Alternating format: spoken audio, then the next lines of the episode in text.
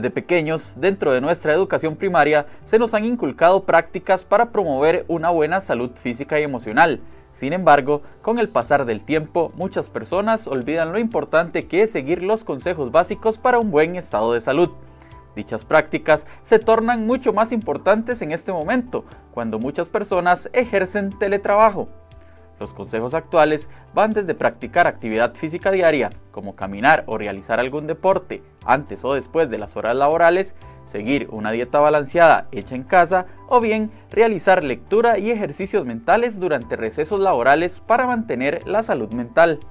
Según la Organización Panamericana de la Salud en Costa Rica, el objetivo de esta semana es generar un movimiento social para crear conciencia y fomentar el cambio hacia hábitos de vida, entornos y políticas saludables. Más del 30% de obesidad en adolescentes, un 11.1% de personas mayores de 20 años fumadoras o el incremento de padecimientos referentes a la salud mental son informaciones del Ministerio de Salud que verifican la importancia de la celebración de la Semana de Bienestar. Según datos de la Dirección de Vigilancia de la Salud, en el periodo de 2014 y 2018 se incrementaron los intentos de suicidios, los cuales pasaron de 1.204 a 1.898, y en cuanto a la depresión, se estima que 41.6 personas costarricenses de cada 100.000 habitantes sufren el padecimiento. Difundida por el Consejo de Salud Ocupacional, la celebración promueve la alimentación saludable, la actividad física, erradicar o disminuir el tabaquismo y como punto más importante, promover una buena salud mental, específicamente hacia el retorno laboral o en la práctica diaria del teletrabajo, cuidando de esta manera nuestra salud y la de nuestra familia. Si usted quiere saber más acerca de los consejos para tener una buena salud, por parte de los especialistas en el tema, les invitamos a celebrar la Semana Bienestar en el programa de hoy de Sana Sana.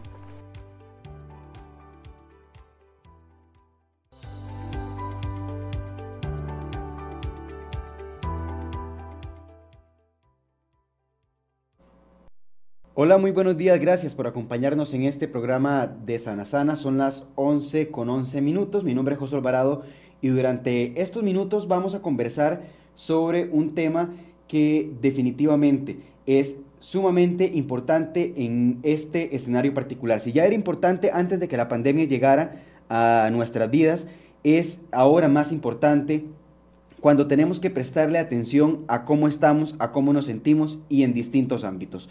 Cada eh, última semana de septiembre se celebra la Semana del eh, Bienestar y es justamente por eso que el día de hoy es el tema que vamos a tocar desde ámbitos muy generales hasta uno muy específico que es la salud mental y es por eso que esta mañana nos acompañan dos especialistas, dos profesionales que nos van a decir cómo debemos eh, ver el tema del bienestar en nuestra salud, en nuestra vida y qué cambios podemos hacer. Voy a darle inicialmente la bienvenida a la doctora Daniela Hernández González. Ella es especialista en salud. Doctora, muchas gracias por acompañarnos. Buenos días, encantada de estar aquí con ustedes celebrando la Semana del Bienestar. Igualmente, y también le vamos a dar la bienvenida a Alexa Palacios Trejos, ella es licenciada en salud ocupacional y licenciada en psicología. Alexa, muy buenos días, gracias por acompañarnos. Muy buenos días, Josué, muy buenos días, doctora. Un gusto poder estar esta mañana aquí con ustedes compartiendo toda esta información que sabemos que es de mucho provecho en este momento de emergencia nacional. Bueno, sabemos que definitivamente preguntarse cómo, cómo me siento, cómo estoy, eh, es una pregunta que va más allá del día a día, ¿verdad? De cómo amanezco hoy. Es una, es una cuestión que requiere de trabajo y requiere incluso de evaluaciones a lo largo de nuestra vida. Empecemos por eh, explicarle a la gente qué es bienestar y cómo podemos evaluar en nuestras casas, en nuestros sitios de trabajo, en nuestros lugares de estudio si estoy bien o estoy mal o cuándo debo yo preocuparme porque ya en serio hay algún elemento de mi vida que eh, puede estarme perjudicando. Bueno, primero y muy importante, tenemos que tener en cuenta que casi siempre este, nos preocupamos por nuestra salud cuando estamos enfermos, sin tener conciencia que la salud tiene que ser una constante en nuestras vidas, ¿verdad? Y también debemos tener en cuenta que la ausencia de enfermedad como tal, llámese hipertensión, llámese un cáncer, la ausencia de enfermedad no significa que estemos saludables. Hay gente que no tiene ninguna enfermedad crónica o orgánica, que llamamos los médicos, ¿verdad? En algún órgano o en algún sistema de nuestro cuerpo, pero está enferma, no está saludable. ¿Ok? Y la Organización Mundial de la Salud nos define salud como una forma integral. Salud no es la ausencia de enfermedad, salud es tener un equilibrio ideal entre diferentes factores que van a tener un papel en tu organismo, que son los factores emocionales, los factores físicos y también los factores sociales, el interactuar con la gente, el relacionarnos. Y todo esto en esta época de pandemia, pues se ha visto alterado, ¿verdad? Tanto lo físico como lo emocional, como lo social. Entonces es importante saber que estar sano no es estar, no es no estar enfermo, sino es tener un equilibrio entre todo nuestro cuerpo, mente y nuestras emociones. Vamos a tratar de, hacerle a las, a las personas que nos están viendo, incluso eh, para mí que me parece sumamente interesante, tratar de hacer una lista de, de, qué compone esa salud integral. Es decir, eh, bueno, ya sabemos que la ausencia de enfermedades es uno, pero no es el único. ¿Qué más? Yo veo en esta pandemia, y bueno, creo que todos lo hemos escuchado, han oído hablar de que todos estamos en el mismo barco. Yo difiero un poquito y yo digo que todos estamos en el mismo océano, sin embargo, no todos estamos en el mismo barco. Hay gente que está en bote, otra que salvación y otra que se está, ¿verdad?, ya ahogando. Entonces es importante no compararse. Lo que es bueno para una persona no es bueno para otra. Inclusive pasa con medicamentos. Hay medicamentos muy efectivos para personas y para otro grupo de personas pues no funcionan tan bien. Entonces tenemos que tener un equilibrio y estar conscientes que somos seres individuales, no comparables, porque entonces vamos a caer en eso. Una lista de cosas. Bueno, entonces lo principal y lo que la gente más se preocupa es tener su cuerpo sano. Entonces hemos visto que durante la pandemia ahora todos están volviéndose atléticos, todos corren, todos hacen bicicleta, todos son fit, ¿verdad? Ahorita. Pero también tenemos que tener cuidado con esas, esas nuevas modas, ¿verdad? Porque no para todos se nos da todo. Por ejemplo, un paciente con padecimientos de rodilla o de miembros inferiores, pues no le va a ser tan bueno ir a andar en bicicleta. A lo mejor podría ser mejor nadar, ¿verdad? Entonces también no caer en esas modas y en este como, ¿verdad? Como, ay, ¿cómo te explico? Como esa necesidad de hacer lo que todo el mundo está haciendo porque está, ¿verdad? Está ahí, como dice. Importante, más que tener el cuerpo sano, es tener la mente sana. Yo como médico, pues siempre me topo con patologías establecidas, diabetes, cáncer, hipertensión, ¿verdad? Problemas que se pueden ver, digámoslo así. Sin embargo, la mente es la que nos manda, la mente es la que gobierna nuestro cuerpo y es la que dirige el combo, ¿verdad? Entonces, hay que tener principalmente tu mente sana. Con una buena actitud y una mente sana, tu cuerpo lo va a reconocer y va a estar saludable. Hay gente, por ejemplo, que tiene una enfermedad muy grave y tiene una buena actitud y la enfermedad se hace más llevadera. Y por el contrario, hay gente que tiene un padecimiento poquitito o mínimo no tan grave y con una mala actitud lo pueden agravar, inclusive complicar. Entonces es muy importante, pues por supuesto, mantenernos sanos a nivel de nuestros órganos, pero el principal órgano y el que nos dirige y el que le da la señal a todo nuestro cuerpo es la mente y el cerebro. Bueno, qué dicha entonces que tenemos a Alexa para que nos explique un poquito eh, cómo ha cambiado. Quisiera más bien devolverme. A mí siempre me ha preocupado personalmente el tema de la salud mental en Costa Rica y cómo se, cómo se concibe la salud mental en Costa Rica, ¿verdad? Eh, sin embargo, yo creo que el tema de la pandemia ha puesto eh, sobre la mesa la importancia de prestarle atención a la salud mental. Nos decía ya la doctora Daniela Hernández lo importante, incluso lo determinante que es el bienestar de la salud mental en el eh, bienestar físico, ¿verdad? Que es lo que generalmente tendemos a, identificar con, con más sencillez. Pero ¿cómo hago yo para identificar antes, eh, incluso de que pase algún evento y ya yo tome esa mala actitud, por ejemplo? ¿Cómo hago yo para identificar que debo revisar mi salud mental, que debo de, dedicarle más tiempo a mi salud mental y no necesariamente, ¿verdad? Porque lo, hemos visto, con un especialista, que también es importante, pero también con acciones en el día a día que, eh, que me permitan justamente eso, tener una mejor salud mental. Bueno, tal vez ahí ahondando un poco sobre el tema, este, concuerdo totalmente con lo que dice la doctora Daniela, este, pues la mente juega un papel vital en los diferentes procesos que afrontamos en el día Este, sí, es cierto, eh, durante esta situación se ha visto un aumento de personas haciendo actividad física, ¿verdad? Que siempre es importante hacerlo bajo la supervisión de un profesional para que más bien no vaya a generar algún tipo de lesión o, o, o tema adverso. Pero bueno, con el tema de la salud mental, concuerdo, siempre se hace la observación de que hay una relación directa entre la mente y el cuerpo. Y tenemos que buscar construir aquellos hábitos que nos permitan tener un estado saludable de ambas situaciones. Todas las personas vamos a reaccionar de forma distinta ante las diferentes situaciones de crisis que se nos presentan. Algunas personas ante una situación pueden reaccionar confundidos, sentirse abrumados, pueden sentirse inseguros y otras personas ante esa misma situación, no, esa persona se pone optimista, esa persona lo, ve como un desafío a superar y ambas emociones son válidas. Desde el punto de vista de la psicología, ambas emociones son válidas porque vienen lo que son nuestros recursos de afrontamiento entre las situaciones, los cuales se han venido construyendo con nuestras experiencias de vida. ¿Verdad? Por eso todos tenemos una resiliencia diferente. Y ocurren situaciones en las cuales estamos listos para hacerle frente y otras personas tal vez no estén listos para hacerle frente. Pero la buena noticia es que todos podemos trabajar para mejorar esas herramientas de afrontamiento y poder tener una mejor resiliencia.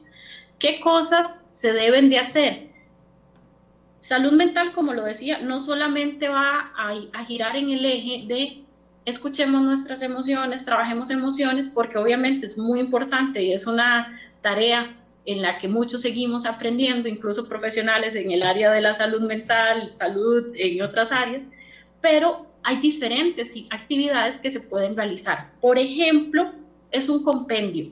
El tema del descanso, por ejemplo, es un punto que nos puede repercutir de forma muy negativa cuando una persona no está descansando de manera adecuada, cuando una persona no está teniendo un sueño reparador, cuando no está durmiendo el tiempo suficiente. Entonces, el tema del descanso es un tema fundamental para poder tener salud tanto física como mental. Luego tiene que ver también el tema de la alimentación. ¿Verdad? Si nosotros este, estamos teniendo hábitos alimenticios en donde no estamos consumiendo los nutrientes adecuados, en donde hay un consumo excesivo de productos altos en azúcares o algún tipo de sustancias como alcohol, tabaco o algún otro tipo de droga que busca una evitación de las situaciones que se están presentando, evidentemente pues esto va a afectar el bienestar Luego, por ejemplo, también tenemos todo el tema de la actividad física, ¿verdad? Nosotros estamos diseñados para estar en movimiento. No necesariamente, como lo decía la doctora, todos nos funciona a todos.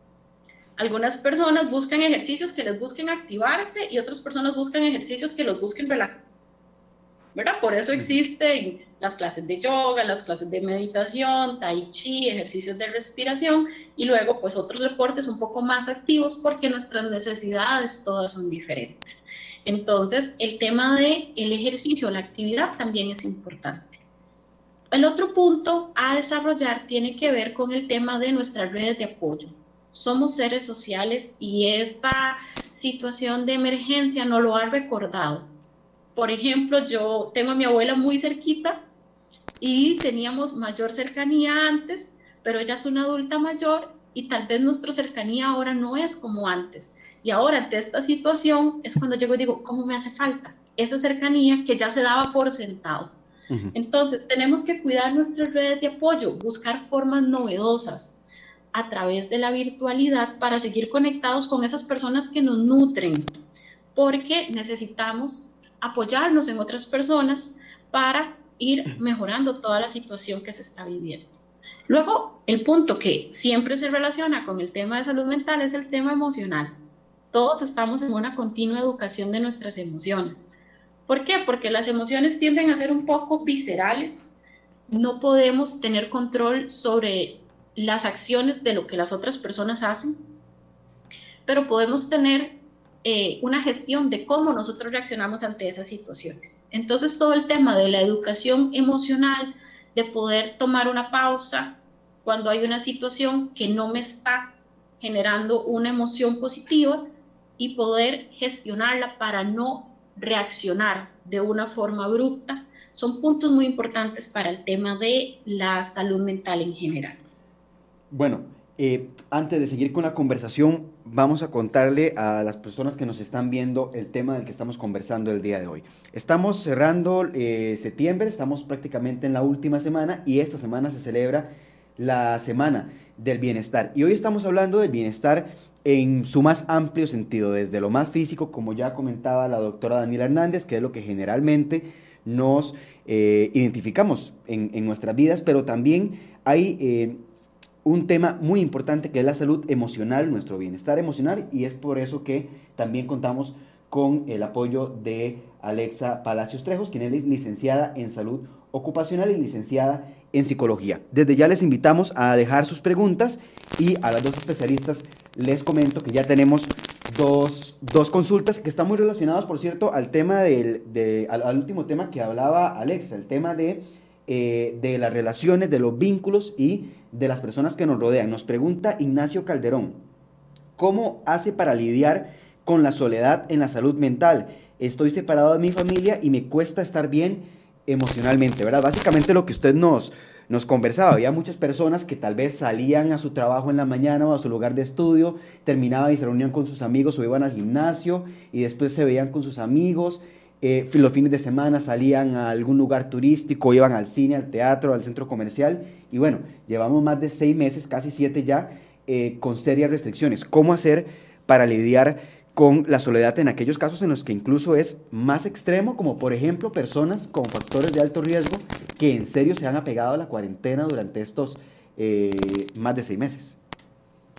Claro, este, es una realidad, por ejemplo, yo también, yo vivo sola, eh, mi familia, digamos, mi mamá vive un poco lejos, mi papá es hipertenso, entonces igual pues he tratado de mantener ese tema de la distancia y hablando desde la experiencia personal y desde la experiencia como psicóloga, este, lo primero es agradecer a esta persona, número uno, por estar aquí conectado.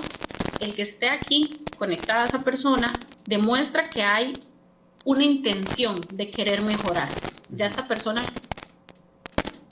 que le está generando eh, una emoción, digamos, eh, con la cual no se siente cómodo y está aquí en este espacio buscando soluciones. aquí aplica, disculpe que le interrumpa, aquí aplica el mismo, el mismo dicho, no, bueno, no sé si es un dicho, pero es, eh, es una frase muy común de que el primer paso es reconocer que, que, paso por alguna enfermedad, que fui diagnosticado, por ejemplo, con alguna enfermedad o que tengo algún problema. Entonces, ya dio el paso más importante.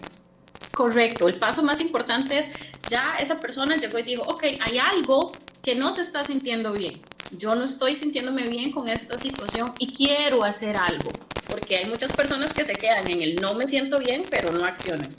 ¿Verdad? Entonces, cuando ya yo digo, hay algo con lo que yo no me estoy sintiendo cómodo o cómoda, ¿qué puedo hacer? Bueno, este, hay múltiples recursos que podemos utilizar e implementar desde nuestra casa para poder gestionar nuestras emociones, porque sí, quienes teníamos hábitos de salir con nuestros amigos, de salir fines de semana, las personas que tienen diferentes situaciones de riesgo, pues están en sus casas y se necesita poder drenar toda esa parte emocional que antes se expresaba de una manera y que ahora necesita expresarse de otra. ¿Qué cosas podemos encontrar? Por ejemplo, diferentes tareas de autocuidado. A mí personalmente me ha funcionado mucho toda la parte de arte terapia para poder expresar todo el tema emocional. Y arte terapia no tiene que ser algo costoso y no tiene que ser algo bonito. Siempre comento que no es que vamos a hacer al final una presentación de toda la galería de arte que hicimos durante la pandemia y que nuestros amigos van a llegar a ver. Las cosas, por ejemplo, sencillas, como agarrar una hoja en blanco, ¿verdad? Esta, esta está rayada, pero bueno, una hojita en blanco, agarrar un lapicero, empezar a rayar la hoja con colores o incluso empezar a formar, por ejemplo, lo tengo aquí, no sé por qué, este, sabía que probablemente podría salir el tema. para que nos este, sirva de ejemplo. Exacto, por ejemplo, estas plastilinas son muy útiles, las conseguí en diferentes lugares, por ejemplo, aquí en, el súper de mi casa hay, y nos sirven, por ejemplo, para cuando estoy sintiendo esta emoción con la cual yo no me estoy sintiendo cómodo, yo puedo empezar a darle forma a esta plasticina, puede ser una hoja, lo que la persona tenga a disposición trabajar esa parte emocional. Si se le facilita llevar un diario con lo que está sintiendo, es un gran recurso. Muchos de nosotros no nos enseñaron y estamos en el proceso de aprender a ponerle nombre a nuestras emociones, ¿verdad? Puede que tal vez eh, yo digo, bueno, me estoy sintiendo solo, este, pero entonces, ¿qué es para mí estar solo o sola? Poder escribirlo, poder sacar esas emociones, porque si las emociones se quedan adentro, como lo comentaba la doctora al inicio, ¿verdad? Este, y la actitud con la que lo enfrentemos las situaciones va a marcar la diferencia. Mantenerse en contacto con las redes de apoyo, por ejemplo, yo con un grupo de amigos tenemos un día que hacemos videollamadas, hemos hecho sesiones de karaoke en videollamadas, hemos celebrado cumpleaños por videollamadas. Entonces, existen diferentes maneras de acompañarnos, incluso a la distancia. Entonces, es como explorar nuevas formas para poder hacerlo. Ahora, eh, esto que usted nos habla, y me parece muy importante eh, decirlo aquí, son opciones, porque la gente podría decir, que nos están viendo, podrían decir, es que ya probé con plasticina, es que ya probé escribiendo en un diario, es que ya probé también haciendo dibujos etcétera. Sin embargo, lo importante es probar y ver qué es lo que a mí realmente me funciona. Digo, es una pregunta, no sé si me equivoco. Autoconocimiento emocional. este, cuando, por ejemplo, se puso muy de moda las mandalas, ¿verdad? Que las personas empezaban y compraban el libro, coloreaban la primera y decían, no, esto no me ayuda. Yo necesito otro tipo, es lo mismo que con los ejercicios. Algunas personas buscarán ejercicios que les busquen más relajación y otros que le activen. Igual con el tema de las diferentes terapias. Por ejemplo, también existen otras terapias que se pueden implementar en casa. Como les digo, por ejemplo, está todo el tema de la aromaterapia. Ahorita no se ve, pero por allá yo tengo puesto el difusor, ¿verdad? Que tiene una serie de esencias que evidentemente no van a cubrir nunca un proceso terapéutico, pero que nos pueden ayudar a estar más conscientes con el momento presente. la situación de estar en la casa y de la incertidumbre nos puede generar ansiedad, nos puede generar estrés porque no sabemos cuándo va a acabar, porque hay mucha situación de cambio. Entonces, ayudar a estar conectados con el momento presente a través de diferentes em, herramientas, la música, la danza, cocinar, por ejemplo, aquellos que tienen aquella habilidad para cocinar, este, poder sentarse y tomarse el tiempo para preparar un platillo bien elaborado, bien rico, este, son diferentes. Las personas que les gusta la jardinería, ¿verdad? Son diferentes situaciones que nos van a ayudar, no a que la situación desaparezca, porque eso sería irrealista, pero por lo menos a que tengamos momentos de descanso y de alivio emocional. Eh, quisiera conversar con la, con la doctora Daniela Hernández también sobre un tema muy particular. Antes, hace algunos minutos, eh, hablábamos de lo importante que es dar ese primer paso en la identificación de, de problemas, bueno, físicos, que como ya dijimos son más sencillos, pero también de los mentales. Sin embargo, he escuchado, y voy a aprovechar que está usted aquí con nosotros para consultarle, que muchos de los problemas que tienen su origen en, nuestra cabeza, ahora la salud mental en general, tienden a tener repercusiones en la salud física. Y eso puede servirnos como señal para decir, bueno, ahora sí, tengo que buscar ayuda de un especialista porque además e, inicialmente no me sentía bien, estaba triste, me sentía solo, estoy poniendo solo ejemplos, pero ahora tengo un dolor o ahora paso mareado o ahora, etcétera. ¿Cuáles son esas señales que la gente debería de notar en un papel y pegarlo en la refri y decir, bueno, cuando yo sienta esto ya tengo que buscar ayuda? O bueno, desde antes, ¿qué, a, qué tenemos que prestarle atención en nuestro cuerpo para eh, que se conviertan en señales y ponerme más atención y buscar ayuda de un profesional? Y lo otro que quería decirle también es, ya dimos ese primer paso, identificamos el problema. Lo siguiente que recomiendan ustedes dos como especialistas es, eh, bueno, justamente eso, buscar la ayuda profesional ¿O qué otros pasos recomiendan después de, yo saber que ya ahora sí tengo eh, algún problema que está afectando mi bienestar? Doctora, adelante.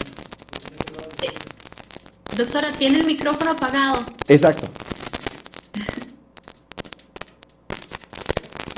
Son, son las nuevas, las, los nuevos retos de las entrevistas. Ya, lo logré, Ahora sí, doctora. Es importante, es importante también reconocer y saber que las emociones pues son importantes y son parte de nuestra vida.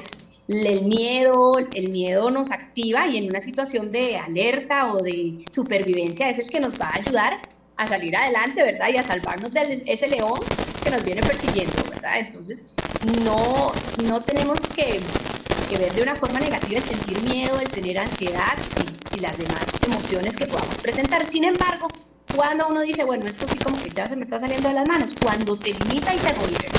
Es normal que con la pandemia todos estamos ansiosos, todos ponemos, ¿verdad?, la conferencia de prensa y ahí es que está la hora del almuerzo y ya pues no comimos, ¿verdad? Inclusive me, me sumo porque eso nos pasa a todos.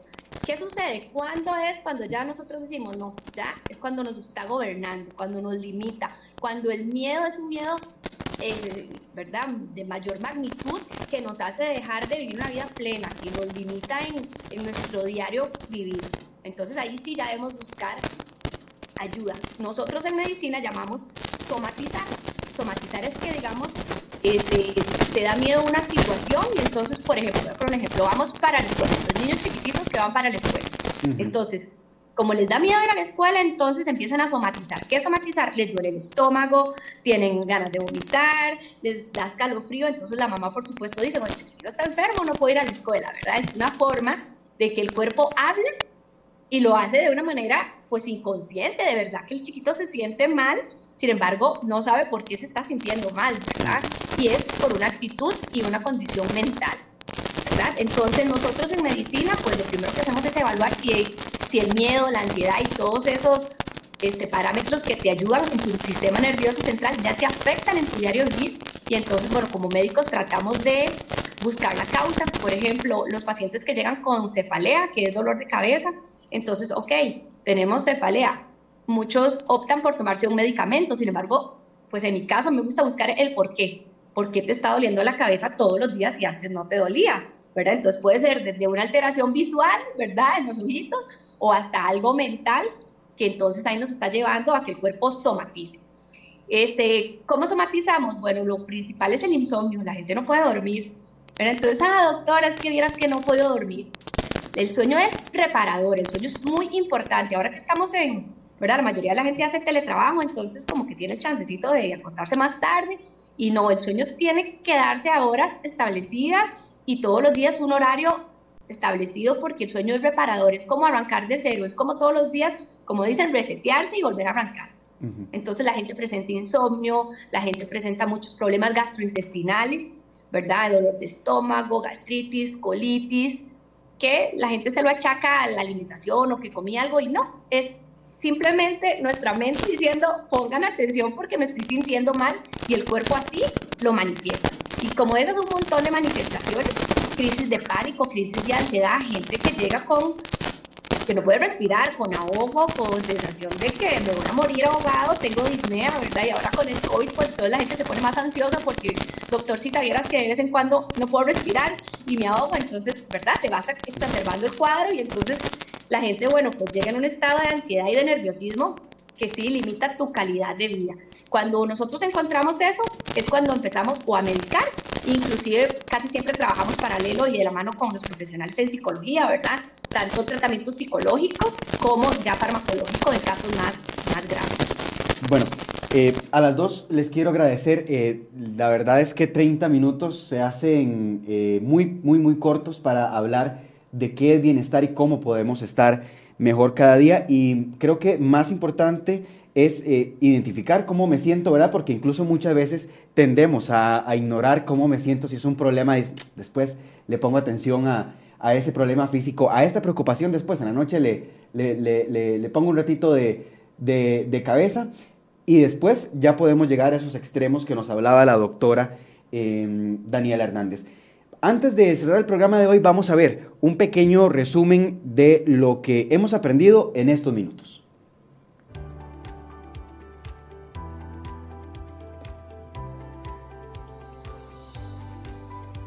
Bien, Eh, esta es una pequeñísima lista. Recordemos que el cuidado de nuestra salud y bienestar es prioridad en tiempo en tiempos de pandemia, hacer deporte, buena alimentación y descanso son consejos para mantenernos saludables. También durante el teletrabajo es necesario prestarle más atención a nuestra salud emocional y tal como lo comentaron las especialistas la salud física y emocional, eh, están en todos nuestros ámbitos, incluso en el ámbito laboral, en el ámbito de estudio, nos eh, hablaban del ejemplo del estudiante que eh, como no quiere la escuela, tiene algún problema en la, en, la escuela, empieza a traducir esa, esa, emoción negativa en, por ejemplo, dolor de, dolor de estómago, hay gente que no puede dormir, etc. Yo creo que lo más importante, y para resumir el programa de hoy, es prestarse atención y dedicarse tiempo. Creo que el bienestar parte de ahí. Las dos especialistas invitadas el día de hoy nos lo decían. Uno de los puntos más importantes, tal vez el más importante, es aceptar que como humanos podemos eh, tener problemas físicos, problemas emocionales y a partir de ahí eh, ya podemos tratarlo con la ayuda de profesionales. Eh, quiero agradecerle a la doctora Daniela Hernández y también a Alexa Palacios, quien es licenciada en salud ocupacional y licenciada en psicología también, por habernos acompañado en el programa del día de hoy y por brindarnos esta guía tan importante. Muchísimas gracias. Importante que la gente se acuerde. La mente gobierna, la, mente es la que manda. Una actitud positiva te va a ayudar a estar positivo y a estar sano durante este tiempo de cambio. Todo va a pasar y todos podemos colaborar un poquito, pero con actitud, gratitud y echando palabras. Muchísimas gracias también por el espacio, por llevar este mensaje tan importante que sabemos que las personas necesitan. No estamos solos, sigamos activando nuestras redes de apoyo y, como ya lo dijo la doctora, si en algún momento pues la situación siente que le desborda, pida ayuda de esto. Muchas gracias a las dos y muchas gracias a ustedes también por habernos acompañado. Esta transmisión queda colgada en nuestra página en Facebook y también en crhoy.com. Si usted conoce de alguien que está pasando por una situación complicada y que necesita ese primer empujón, ese primer, eh, esa primera ayuda, bueno, pásale esa transmisión, compártale este programa que será de mucha ayuda. Gracias a ustedes y nos encontramos en otro programa de Sana Sana.